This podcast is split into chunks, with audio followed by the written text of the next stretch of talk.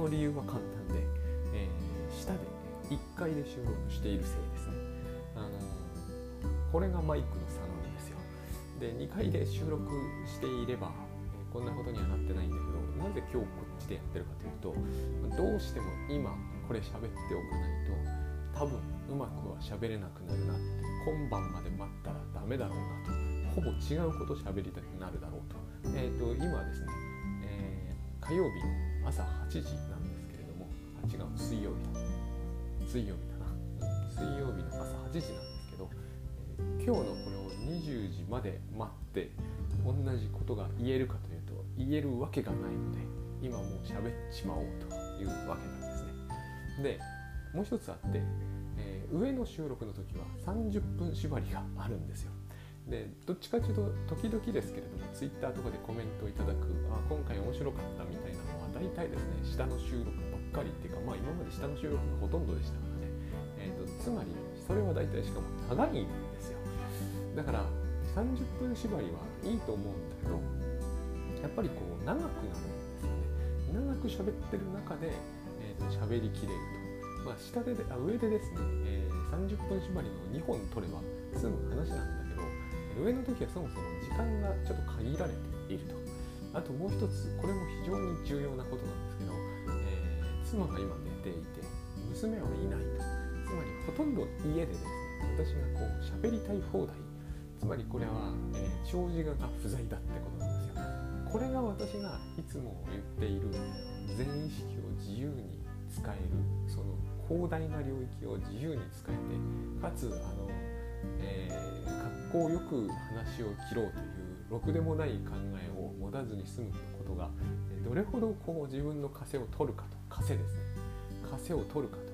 羽目を外せるかというのが、えーと、大事だとやっぱり思うんですよね。これに近いことはよくブラズノさんも表現をする人は必ず意識していた方がいいっておっしゃってるのと同じなんですよ。はっきり言ってやっぱり原稿を読み上げるっていうのは僕は一番ダメだと思うんですよね。本当あれが最低だなっていうやり方としてはですよ、えーと、それをやるのが良くないって話じゃなくて、えーと、それをやる必要がある時ってあるんですよ。卒業式の色紙とか式辞とかあとはあのなんとか代表で喋るとかもうその通りに喋ることが一番大事とそういう技術もありますよね。でも私がやるこれとあれは全然別のものなのであのあれこれをやる時に原稿を読み上げるようでは対面白くないしまず私が、えー、1回もできないだろうそれではと思うんですね。600回もやめたのはもう原稿ないから。で、えー、この長寿画と今言いましたけどですね、えー、長寿画の話なんだけど、えーと、最近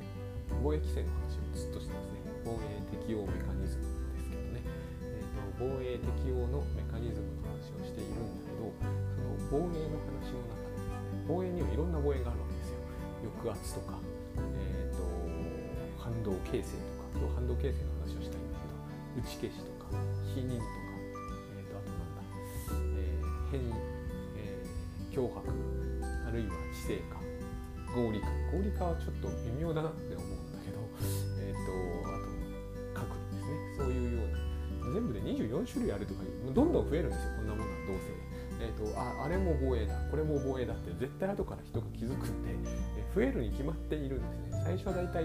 まあ、6つか7つだったはずなのが知らない間に30ぐらいになってテストで終える時苦労するという。もうどうしようもない話になっていくんですけど30もいらないんですよね。まあせいぜい15あればいいんじゃないかと。最大でもねそう思います。あのそれぐらい見繕っておけばどうせそれカウンセリングの時に、え、使えるとは思えないんですよね。24種類。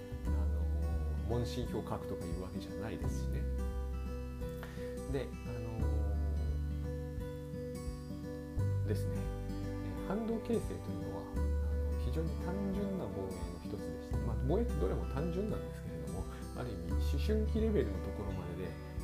えー、大体確立されるというか、一通りみんな経験するようなものですからね、えー、現在に適応するための心理的なこう、えー、方法論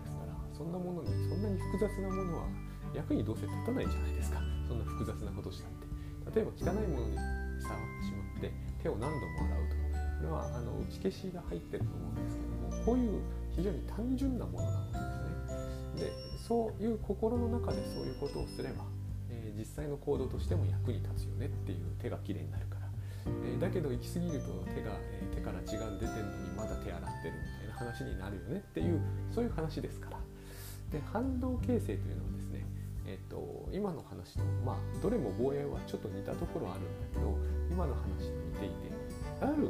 欲求を持ってしまったらその反対の欲求を持つようにすればうまくいくよねと、まあ、幼い子供がそういうことをすぐ思うわけですよ。例えば私は、えー、とても綺麗好きだから、えー、とおむつなんかにしないっていうふうにするんですよ。反動形成というのはそういうことです。とてもこう長寿が迎合的で現実適用性が幼い頃はとてもいい。でこの戦略を取るということはですね、えまあ、いい子になる系の戦略なんだけどこの戦略を取るということは私たちは割と大人になっても、え使える戦略だしあのほどほどに何でも防衛はそうだけどほどほどにやれば、えー、うまくいくわけです。で私はこれがですねこの反動形成というものの中にまあ、倉園さんがよくグッドバイブスでお話になる話とか、えーと、HSP 系のですねすごく私は怖がりなんですという特にこう対人関係の恐怖感が強い。あれ対人恐怖でも説明できちゃうんじゃないのって思うんだけど、まあ、とにかくそういう敏感なんですとかいうのは、えーと、反動形成と対抗のセットぐらいに考えると、えー、説明しやすいなということに最近、えー、思い至ったというかまあ、だいぶ昔に思い立ったのを久しぶりに思い出したので、ね、メモとか見てて最近ほら iOS16 になってメモいじるのが楽しいんでメモいじってるうちに昔のメモを見つける。んですよねそれでこのアイデアをそういえば昔持ったということを思い出したんですよ何でも長寿が長寿がで説明してたんですけど長寿がって、えー、まあ、長寿がって正しさなんですよね。なんかキャラクターみたいになっちゃうじゃないですか。長寿がってここが自我心理学の大きな欠点の欠点じゃないんだけどそういうふうに考えちゃう我々がいけないのかもしれませんけどあのまるで自我とか丸ってね私みたいな丸って書いて超自我ってやるとなんかキャラクターっぽいですよね。そういうんじゃないと思うんですよね。超自我ってね正しさの、えーと、それこそあの倉園さんとぶっちゃけ相談やった時に倉園さんが書いてくださったこう、えー、正しさのこう憲法みたいにリストされてる。あれが長寿我だって感じが私はむしろするんですよね。まあ、長寿が形成時はですねつまり幼い頃は顔ですよ。人の顔色だと思うんですよ。親の顔色とかを伺うみたいなのが長寿がの原型にあると思うんだけど大きくなってくるにつれてやっぱりあの憲法のリストみたいな条文みたいになっていく。それが長寿がなんだと私は思うんですね。だからキャラクターみたいなのがずっといるっていうイメージも、えーと、悪くはないんですけど理解しやすいっていう意味では。でもあの感じだとですね長寿がが長寿ががって言ってる時になんかこうただただその抑え込むみたいな感じになってしまうんだけれども長寿がってのはやっぱり相談役なんですよ。私があくまでもその、え、存在に相談して何が正しいか間違ってるかどう S を抑え込むかを、えー、自我がやるんですよね。それは結局自我がやるんですよ。その時に防衛というやり方を使うメカニズムを使うとそういった話になりますで、えーと、もちろん長寿側は深く関与しているんだけど反動形成には間違いないですよね。えーと、3歳児があの私おむつ汚いの嫌とか言うのは本能では絶対考えにくいんですよ。親が言ったのに迎合しているに決まってるから反動形成の大元に長寿側が関与してるのは間違いないんですつまりいつもの HSP は長寿側に罰されるんですっていうのを今私は細かく説明しようとしてるんだけどその時にまあいろいろ抑圧も使われるし、えーと、打ち消しも否認も使われるんだけど反動形成大事だなって思ったということを、えー、昨日あの iOS16 にアップデートしたメモで見つけたという話を今日、え、しようと思ったんだけど、えー、これを夜の9時まで引っ張ると多分しなくなるから私は、えーと、今ここでしちゃおうと。で、えマイクのちょっと貧弱なのはすいませんということで、えこれが聞き応えがあるっていうことなるのですね。こういったいきさつが大きいんですよ。やっぱり今私は割と伸び伸び喋っているんですよね。夜に比べるとですよ。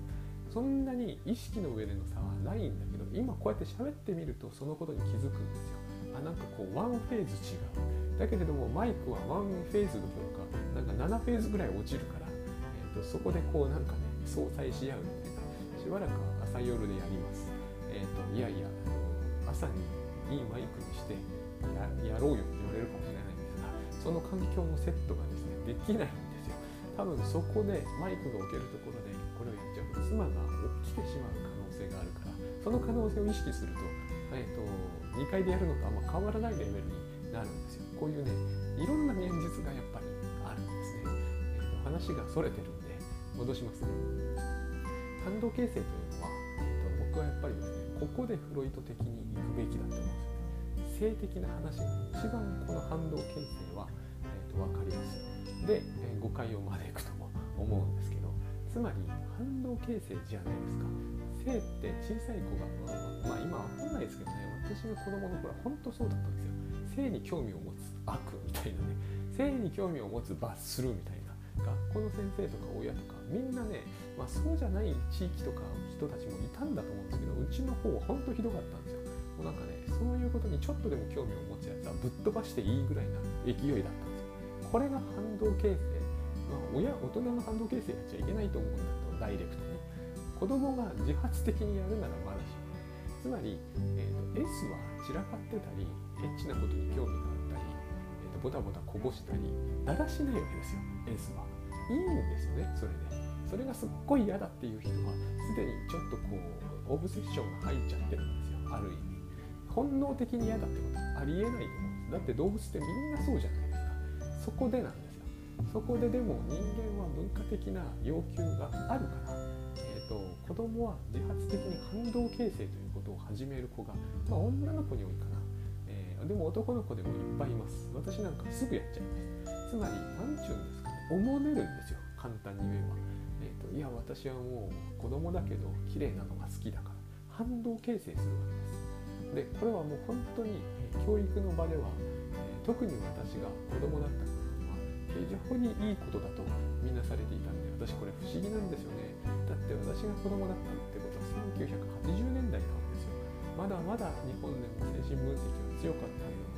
なぜあんな分かりやすい反動形成をいや素晴らしい反動形成漫才みたいなそんな文化ってあ明らかに変じゃないですか。分かってないならいいんですよ。でも分かってないとは思えない。んです楽だからね大人にしてみれば。子供がそういうことをやってくれれば、ね、例えば私勉強大好きみたいなゲームするの嫌みたいな。いやなりますよ。すぐ割といい子な子供ってのはすぐなります。この反動形成というのは至る所に見られます。大人になるとさっきおもねると言いましたけれども例えばこうすっごいあの部長本当威圧的で苦手だって言ってる人に対していやいや俺結構好きだよとかって言い出す人必ずいるじゃないですか。いるんじゃないかと思うんですよね。一定数の中には。そしてその人たちの中にはかなり反動形成やってる人がいます。そういう厳しい人のところに、えー、ペコペコへりくだって叱られるのは楽しいんですみたいな。そういうそこまではいかないかもしれないけど。でもそういうことをやることでその現実に非常にこう入っていきやすくなるんですよ。私あのフロイト自体自身がれをですね違う文脈で言っても全然多くの人がいろんな文脈で喋ってるんですけどあったんだろうなって思うんですよ。この反動形成的なところが。あのフロイトって人はですね、えーと、弟子が育てられないって東原海人さん言ってたんですけどまさにそうなんですよね。あの弟子が育てられないっていう言い方もできるんだけど、えーと、妙な人にこうものすごい浸水するというまあ妙な人ばっかりじゃないんだけど明らかにフロイトの方がものが分かっているだろうになんかですねこう、えー、明らかに分かってなさそうな人にこう何て言うんですかねやっぱり振幅しちゃうような感じのところがあるんですよね。まあこれもいろんな解釈があるんだけど、えー、一番有名なのがユングですよね。まあ、ユングはでもある意味あの人自体がすごい人なんでそれはそれでいいんですけど、えーと、いっぱいフリースって人がいるんですよね。ほら多分多分ですけどフリース知ってますって人は相当精神分析好きな人だと。世代ぐらいであれば大概の人フリースなんか全然聞いたことないってことになるはずなんですよ。最初にアンナ・オーの、えー、見たのも2人でブロイヤー先生と一緒にやってたけどブロイヤーの名前知られてないですよね。どう考えてもフロイト超有名だけどフリース全然有名じゃないないじゃないですか。でもフロイトはもうフリース先生万歳みたいなそういう、まあ、ちょっと今のはすごいはしょりましたけどもうフリースに手紙いっぱい書い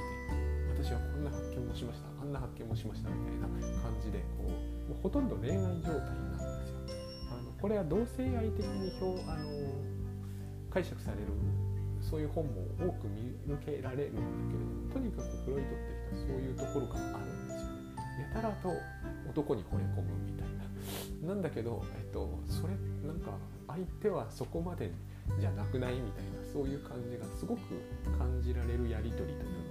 いろんな人とやっていずれは必ずですね、えーと、ユングがそうだったように仲違いして疎遠になってあの最初の熱意はどこへ行ったんだぐらいな感じになっちゃうんですよね。これはなんとなくその反動形成をやっている少なくとも途中ではやってるような、えーと、フリース明らかにその辺分かってないなんか分かってなくてももうフリースは分かったことにしちゃってフリースは賢いから分かってるぐらいなそういうノリにしてしまってユングもそうなんだけどでできるだけをとことんやってなんとかこう仲良くしてるんだけどもう無理っていう感じに、まあ、お互いがなって、えー、破綻するみたいなそういう気配が濃厚にある。でこの反動形成というのは今の反動形成の説明は正しくないかもしれませんけれども、えーと、私自身には身に覚えが結構あったんですよね今そんなではなくなりましたけどうちの父にあっ明らかに自分あのみんなにあんまり好かれていない、えー、同僚の坊さんとかのところになんか自分だけは分かった人みたいにして近づくんだけどいずれ破綻するんですよね。あのそしてその時はね必死になんかある意味らしくもなく自分を曲げるみたいなところをやって相手にすっごい合わせて、えー、近づいていくんだけど無理になっちゃうみたいな。それは無理になるよなと。みんな無理になってるから、えー、近づけてないのに。だからそこには一種自分には特別みたいな思いがそういう女性もいるいるじゃないですかあの男はみんなにダメ男って言われてるけど私だけは彼のことが分かるみたいな感じでどんどん近づいていくその時どこかに反動形成があると思うんですよね。えーと、あの人のこういうところは嫌っていうのを無理やり逆転させるあのそういうことをやれるんですよ私たちは。そうやって人と近づいていくんだけど最後はそのみんなが嫌がってるところその人だけ。だからある意味その人はすごいのかもしれないんだけどやっぱ物には限度があって、えーと、カウンセラーとかそこ頑張んなきゃなんないから大変なわけですよね。だからそういう人と恋愛とかしちゃうとやっぱり大変なわけで、えーと、あの人はもうお金にだらしないし暴力的だけど実はすごい人みたいなそういうことを言うんだけどやっぱりお金にだらしなくて暴力的なところに苦しむわけですよね。そういうこともあの反動形成ではよくあるなと。で私はやっぱり性的なところでこれが如実に出るケースがあると思うその一番分かりやすいのがサディズムってやつだと思うんですよなんかこう変じゃないですかあれまあどれも変なんですけれどもなんか女性はもう露出度100点満点なのに男性の方はこうタキシードとか着てムチとか持ってるじゃないですかあれ絶対おかしいですよね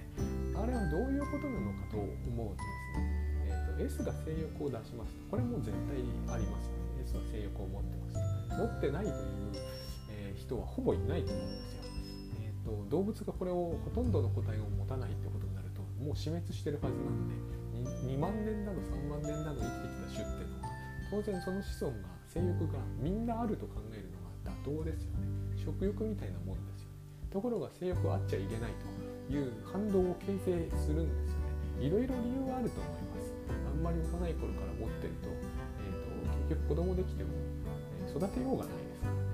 だから、えーと、抑え込む理由はあるんだけどそこで反動形成するわけですよね。あのある種の宗教ってそうじゃないですか。性欲を持ったら自分を無知で打つみたいな。これ完全に反動形成でしかもめちゃくちゃ極端ですよ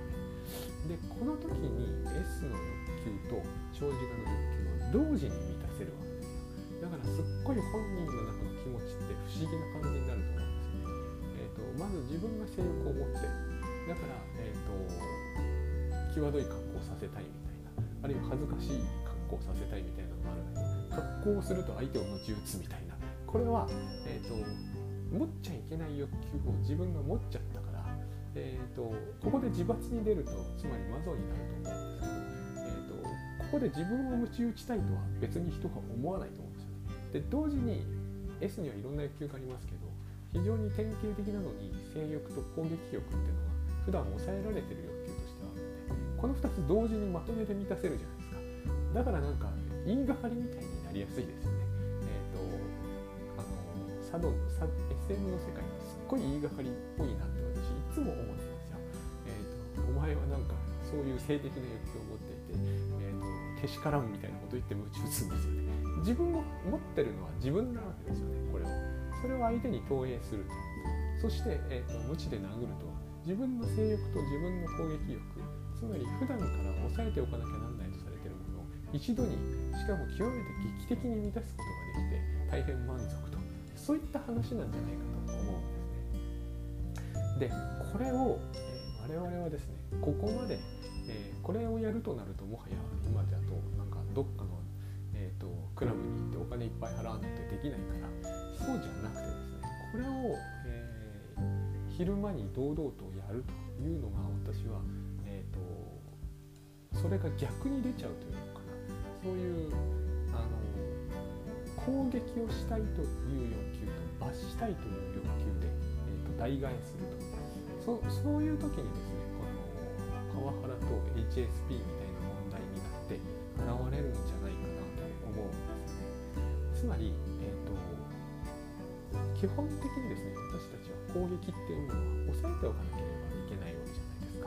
だけれども出していいとされる瞬間というのかな文化的な条件っていうのがありますよね。それはつまりえー、とこいつは罰さなければならないみんながおおむね合意が取れた時に、えーと、誰かそこで、えー、罰したい欲を持っている人がしかも罰していいと人を思っていがちな人がですねあるいはどっちかっていうとそれそういう感じよりももう耐えられなくなるんでしょうね。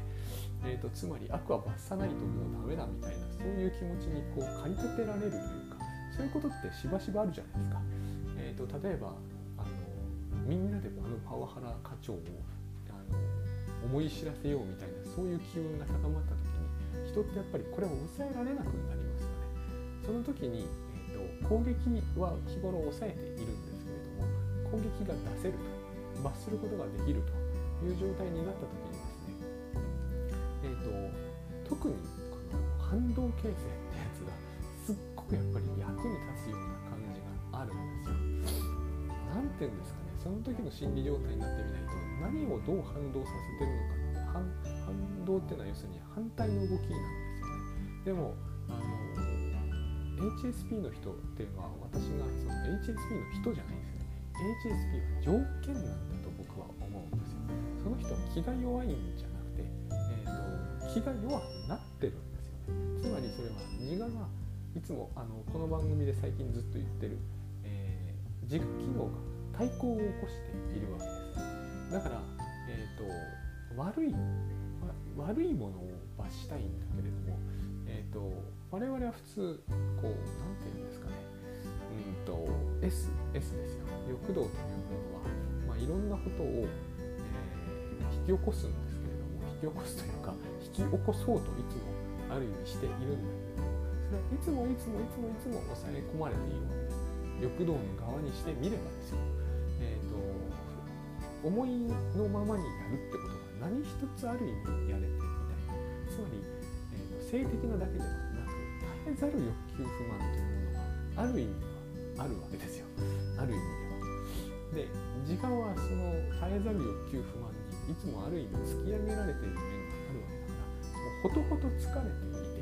対抗というのはいつでもどこでもすぐ起きるわけですよね。一休みさせてくれよと。で一休みすると S が出てくるわけですよあの。これ幸いと出てくるわけですね。その S が出てきた時に、えーと、一番楽なのは反対の欲求を S が持っちゃうことなんだと思うんですね。つまり、えーと、だからここで善悪ってものが発生するわけです。S がやろうとしたことは悪じゃないんだけれども、えーと、文化的にいろいろな理由があってそれを調整しなきゃなんない自我としてはとっても疲れるから、えー、とそういう疲れをですねで一気にひっくり返すためにメスはそもそも良いことしか望まないものにしちゃいたいわけですよね。これが僕は非常に HSP 的な条件というものださっき言った通りですよ。つまりパンツは汚れてないのが好きなのって3歳児が言う。これを言うとなんかこう HSP の話がすごくこう幼稚っぽく聞こえるかもしれないんですけどこれをうんと大人になったタイミングでこういう話になってると思ってほしいんですね。つまりすごく良心的じゃないですか。HSP の方が。いつもすごく良心的って話になってますよね。これは私は反動形成っていうものがここにすっごくこう関与しているんだとつまり良いことしかその人は望まないわけですね。良いことしか望まないという人にしてみるとここが反動の非常に重要な点なんだけれども、えーと、これがうまく機能していたらいいですそうですよね。おむつが汚れていない。これ自体はいいことですよ。問題なのはですねちょっとおむつを汚しちゃったと言った時に取り替える。ちょっと汚しちゃ取り替える。服もそうなんですよ。そういう子っているんですよ。あのちょっと服汚れた。昨日も言いましたねそういう話で取り替える。すぐ取り替える。お風呂入るみたいな。極端な綺麗好きの態度なんですよね。これは自我が少し対抗を起こすと自然こういう話になっちゃうわけですよ。反動形成というものをしていると。反動形成というものに頼あまりにも過剰に頼った場合にはですね、えー、簡単に言うとものすごく綺麗好きな人はとっても汚い世界に住んでいる。これはあのカウンセリングでよく出てくる命題なんですけれどもまさにそういうことが起きるわけです。ちょっとした汚れが耐えられなくなってくる。ちょっとした、えーと、家計簿で言えばお金のズレが耐えられなくなってくる。その辺非常に脅迫っぽくなってくるんですよね。オブセッションと見分けがつきにくいんだけどオブセッションと反動形成はやっぱり、えーと、お隣さんなんです。防衛は何でもお隣さんですね。でこういう人がですね大人だと考えましょう、えー、反動形成をきっちりやってるためにとっても良心的になってます。そうですよね。なぜならばその人が、えーと、望む悪いこと悪いことっていうか悪くはないんですよ。要するに本能的なことは常にひっくり返されているわけです、えーと、どんどんあのお腹が空いた時にはご飯が食べたいという欲求があれば、えーと、いつもお腹がいっぱいだからあんまり食べたくないとかそういう何つうんですかねある種の弱々しさみたいなあるいはだからこそ繊細という感じ上品な感じみたいなそういうものの集合体に、えー、自分をしておくんですね。そうすることで、えー、自我が消耗せずに済むんですよ。いちいちいちいちあの汚いからこれはこう、えーと、攻撃したい時は抑えてこういう風にやるみたいなのがある意味大変すぎる。そこで自分の本能というものを、え、良いものにしてしまう。ぐるっとひっくり返すんですよねそうすると自我は休めるでも自我が休むと対抗が起きやすくなるわけですとい。うか時間が休むということはすでに対抗なわけです。よで子供っぽいところがどうしてもセットでやってくると。そうするとですねとっても良心的でとってもやや子供っぽいっていう人が、えー、そこに入っていくとさっきのようなおむつをちょっと汚れるとすぐ取り替えたくなる。っていうのが起こるわ。けです何事もそこで起きてることは悪いことばっかりなんですよ。そういう風になるわけです反動形成はそういう事態を引き起こしやすいわけですきちっとしていたいということはきちっとしていないところが目につきやすくなるわけじゃないですか。絶対に戸締まりをしなきゃいけないと思うからこそ何度も何度も確かめたくなるわけですよね。あの計算を何度も何度も確認したくなるって非常にオブセッションっぽいんだけど Excel とかそういうのでもそうですよ。あるいは手帳の記入とかもダブルブッキングだけ絶対ダメだと思うと何度も何度も確認したくなるじゃないですか。そういうことが反動形成とオブセッションのセットみたいな形で起きる。そうすると、え非常に良心的な人世の中を良心的に生きていきたいと思う人は世の中が悪意に満ちているようにしか見えなくなってくるわけですよ。だから、えーと、例えば課長とかがちょっとなんかこう言ったということになるとあの人は本当にこう感じが悪いっていう感じになっていくんですね。感動が形成された以上、えーと、私だったらああいう言い方は絶対しないみたいなそういうのが発生するからもちろん敏感にもなるし過敏にもなるわけです。そして、えーと、私だったら部下新入社員とかても優しく接するっていう風な良心的に、えーと、意識している人からするとあの新人へのあの指導の仕方ほんとひどいああいうこう威圧的な態度でやられたら、えーと、会社休みたくなっちゃうみたいなそういうことまで気になってくるわけですよ。これを言うとですねなんかなんて言うんですかね何かをこう批判しているように思われるかもしれないんですけどこれは私は反応形成という、僕もやるし誰もやるしみんなやる。やらないんでやらずに、えーと、社会生活を送るのは不可能だと思う。ただ反動形成というものをその自分の生き方そのものに導入してそれって要するに自我が疲れてるからそういうことが起こるんだけどそれらセットなんでやっぱりこれはですねその人がそういう人だと HSP だっていうよりは僕はこれは条件が整ってしまっているっていう感じの方を、自我心理学的に見るからですよ。精神分析的に見るからそういうように見えるわけですね。で大元に、えー、長寿画があったんだけどこの際ことさら長寿が出してこなくてもですねつまりこれは自我の防衛規制防衛メカニズムに適用するための戦略だと考えてみると非常に理にかなっているとも言えるわけですよ。だって人は良心的に生きていく方がいいってみんな思ってるじゃないですか。それは文化的な要求ですよね。とはいえみんな知ってることですが良心的に生きていくって大変疲れるじゃないですか。そこで、えーと、自我が疲れずにかつ良心的に生きていこうという戦略を選択した結果として HSP 的な条件というのが完全に揃ってしまって従ってその人の目にはえ他人は非常に威圧的、えー、裏があり、えー、心には悪意とか、え、腹黒いもの、私をいつもいじめようとしているとかあるいは良心的な人を常に攻撃しようとしているそういう恐ろしい世界なんだと見えるのはその戦略を選択した結果なんですよねというふうに思うんですよ。えっ、ー、とこれはどうですかね話として込み入ってたなと自分でも思うんですけれども、えーと、伝わっているのかどうかというのがちょっと気にはなりますけれども、えーと、でもこの多分反動形成で説明するのが今まで自分が考えてきた中ではある意味一番、えーと、分かりやすいかなとは思います。もちろんあの環境としての母親とか、えーとそれこそ顔色みたいな話あるいは甘いみたいな話でも全く同じ話をしてたんで、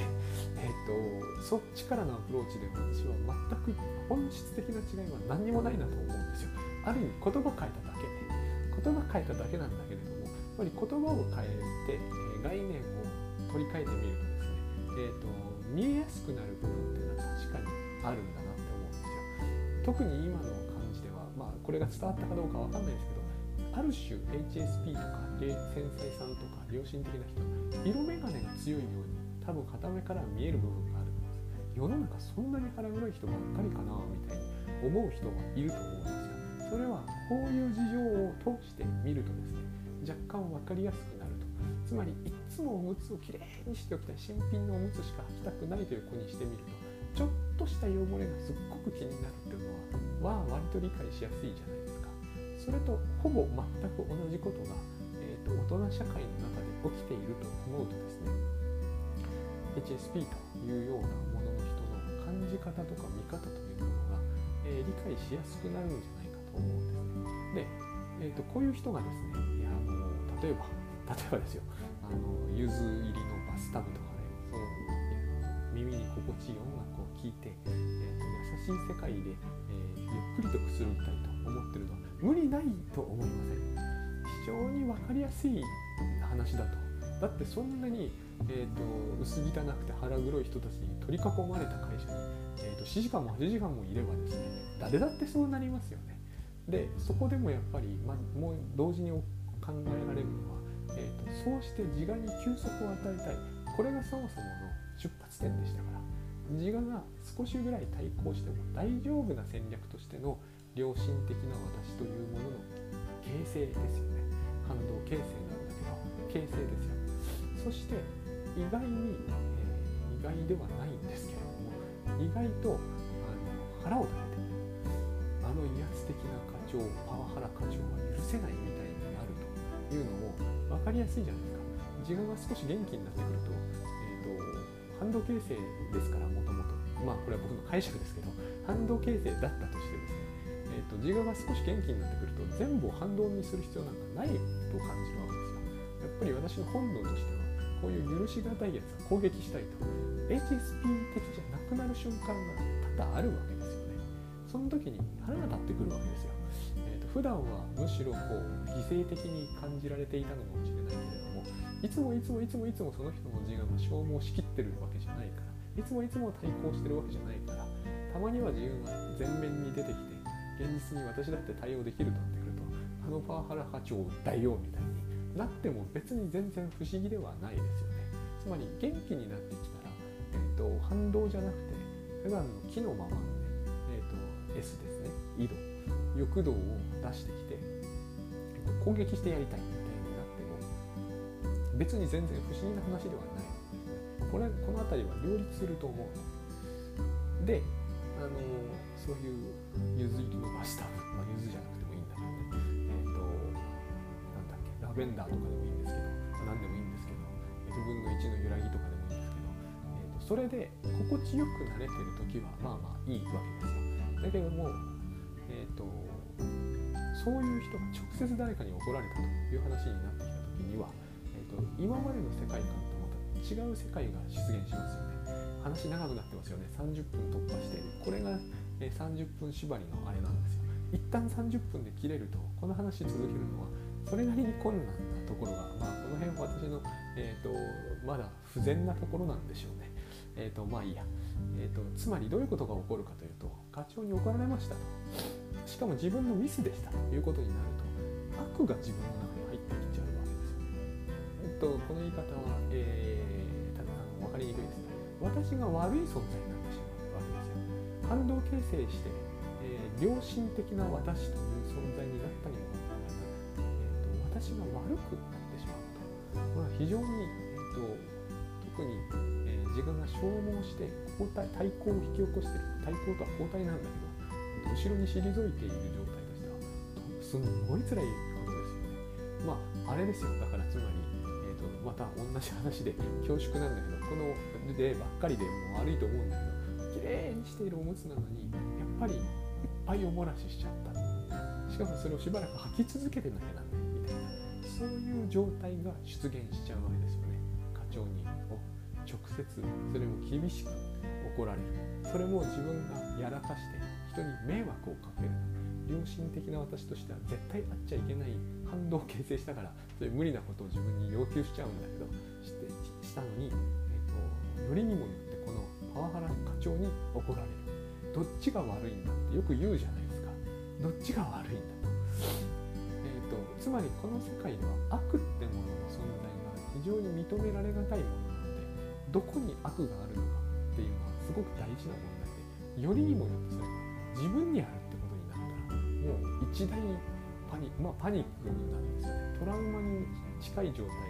になっちゃう可能性もあると思います、まあ、とにかく早くきれいにしなきゃ。っていうことになるわけですよ早くおむつ取り替えて、えー、きれいにしないと。大変なことになるとこれが反動形成をしてしまった時の、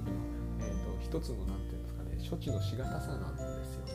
えーと、もともとそれは自分が望んでいいことだったのそれを望む自分自体を否定してしまってるのでつまりここには打ち消しとか否認もあるんですけれどもしてしまったのでもう本当にこう、えーと、汚いものが耐えられない人がドブに突っ込んだような感覚っていうものになっちゃうわけですね。こういうことが起きるために、えーとまあ、家に帰ってもですねそんな、えー、バスタブとかラベンダーとかでは、えー、拭いされないものが出てくるどうしても自分がこう悪であるということをやめなくちゃいけない。だけども、えー、反動形成して良心的になった後だからやめられないわけですね。良心的な存在としてはその、えー、自分がやらかしたということを簡単に否定はできないし、えー、自分が悪くなかったと思うための膨大なこう、えー、条件というのかな、まあ、条件ですね。条件を用意してこなければありません。そのために非常に時間をかけて私は悪くなかったんではないかというありとあらゆる可能性を探んなければならないんですよ。だからそこで、えーと、例のですねそのパワハラな課長みたいな存在がとっても許せなくなってくるわけです。自我は常にこう揺れてますからね。いつもいつも対抗だけしているわけじゃないんでやっぱりこう前に出てきてあの課長のあの怒り方にこそ問題があるんじゃないかとかいろんな可能性を、検討することだけはできますよね。検討することしかできないとも言えるんですけれども検討することはできるんでとにかくそういうふうに前へ行ったり後ろに戻ったりということをずっと繰り返している。うちにヘトヘトになるわけです。ヘトヘトになってしまうということはつまりと弱ってくるということなので弱ってくるということは自我心理学的に言えばこう対抗がひどくなってくるということなのでもっともっとここであの本当はですね冷静になってその戦略に問題があるんじゃないかと思えるといいんだけどそうは弱ってる時ほど思わないんですよ。弱ってる時ほど、えーと、今までの戦略をより強化した戦略に頼りたくなるんですね。もっともっと良心的な自分になろうと。もっと反動を形成しようと。こうなりそうじゃないですか。綺麗なおむつに粗相をしてしまいました。3歳児ですよ。二度としない。そうなりそうじゃないですか汚いものは本当に許せないつまり一段と世の中は、えーと、危険で悪意に満ちたところに、えーと、見え始めるわけですよね、まあ、そういう経験をしたんだからそうですよだから自分がやらかしてしまうとここが他人の目には不思議かもしれないで自分がやらかしたんだから、えっと、そういうこともあり得ると思って反省すればいいんじゃないのって思うかもしれませんが反省ももうとっくにしてるわけですよ深く深く深く反省して世の中っていうのは本当にひどいところだと。こういう結論になりやすいわけです一段と繊細良心的になってしまうわけです。それがつまりあのこうなるとですね会社に行くのは非常に苦しいですよ。もう一回同じことが起きればですね一段と自分の苦しみというのは今後増すということが予想されますからね。このからというものに、えーと、理解が及べばですね、